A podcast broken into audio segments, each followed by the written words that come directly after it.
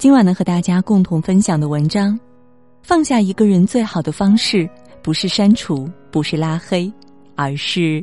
下面我们就一起来分享。有人说，越在乎越假装不在乎，越放不下越假装放得下。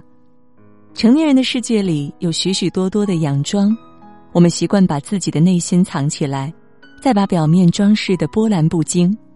殊不知，真正的放下是不动声色、顺其自然，是不会不断想起，更不会刻意忘记。是角落里的灰尘遗忘在不知某处的衣服、垫桌子的旧报纸，是太阳照样升起，也如常落下。你在新的生活里过得很好，突然发现，自己很久都没有想起旧人了。越是刻意，越是难忘。哈佛大学社会心理学家丹尼尔·威格纳曾做过这样一个实验。要求一组志愿者在实验的过程中不要在脑海中想一只白色的熊，结果人们的思维出现强烈的反弹，百分之九十的志愿者都很快在脑海中浮现出一只白熊的形象。正如失眠的人总被告知睡前不要胡思乱想，对于伤心的回忆也总提醒自己不要回想，但事实却往往正好相反。越是告诫自己不要做、不要记得的事情，却往往越会做、越会想，这就是心理学上的“白熊效应”。正如王家卫的《东邪西毒》里的这句话：“你越是想知道自己是不是忘记的时候，你反而记得更加清楚。”很多人在感情破碎后就急忙的拉黑、删除、断开一切联系，但是有始就要有终，我们无法隐藏快乐，同样也无法逃避悲伤。当你选择不面对时，你只是走了一条看起来好走的捷径，而人生必经的磨砺依然在未来的某一天等着你。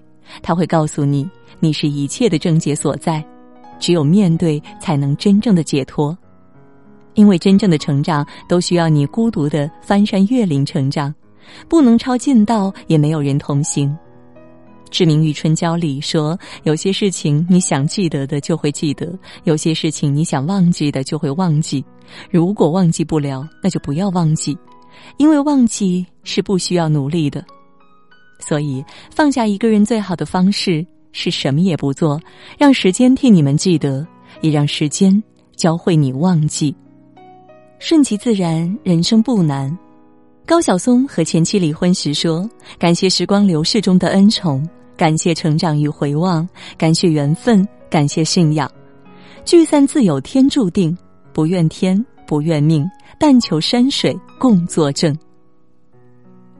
无独有偶，陈绮贞和相恋十八年的男友分手时，很多人替她痛骂渣男，浪费了他十八年的青春，而他却说：十八年我们没有怀疑爱，而是更懂得了爱人与被爱。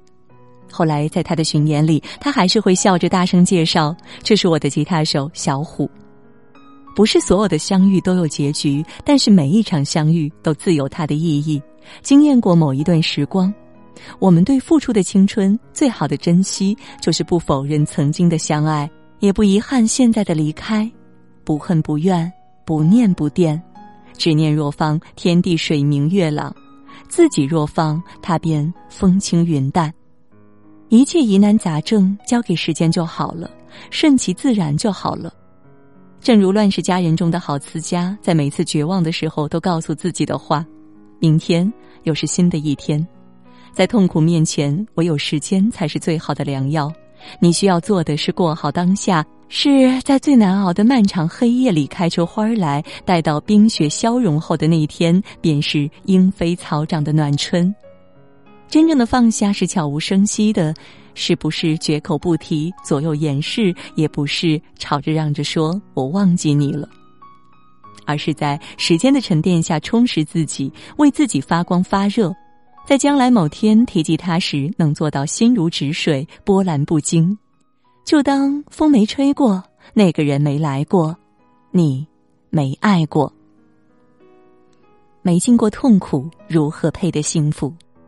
电视剧《蜗居》里，海藻的移情别恋一度让莫小贝痛苦不堪。分开后，他想过忘记或者是怨恨，但越是刻意回避，记忆就越是清晰。直到他遇见了一个和海藻截然不同的姑娘，就连自己都以为再也不能走出来时，时间给了他最好的答复。他没有删除海藻的联系方式，曾经的刻骨铭心，现在安安静静的躺在通讯录里，不打扰，也不伤心。漫长的一生中，能有这样痛苦而深刻、能反省自己的日子并不多。熬不过去，便是你的无底洞；熬过去了，便是你的加冕礼。医学上有一种罕见的神经障碍，叫先天性无痛症。患者的痛觉传导受到阻滞，即丧失了痛觉。这类患者因对有害刺激失去了警觉，而无法避开危险，容易发生严重自残。可见，身体因受伤而产生的痛感虽令人难受，却对保护我们的生命意义重大。同样，精神痛苦不仅仅是人自然的一部分，对我们亦具保护意义。常言道：“哀莫大于心死。”能够感知痛苦本身，就是生命还具有活力的表现。只要不放弃对自己和世界的热爱，痛苦也可以化为生命的养分，你也可以因此而变得更加坚强。痛苦是人生的一部分，如影随形，越想逃避它，就跟得越紧。就像庄子所讲，逃避影子的人，终究被累得倒下。痛苦不会消失，但它一定会过去，但前提是你要面对它。在有限的人生中，认真的体会一下遗憾，爱而不得，绝处逢生，把这人世间最深刻的感触体会一遍，才不至于白来这人世走一遭。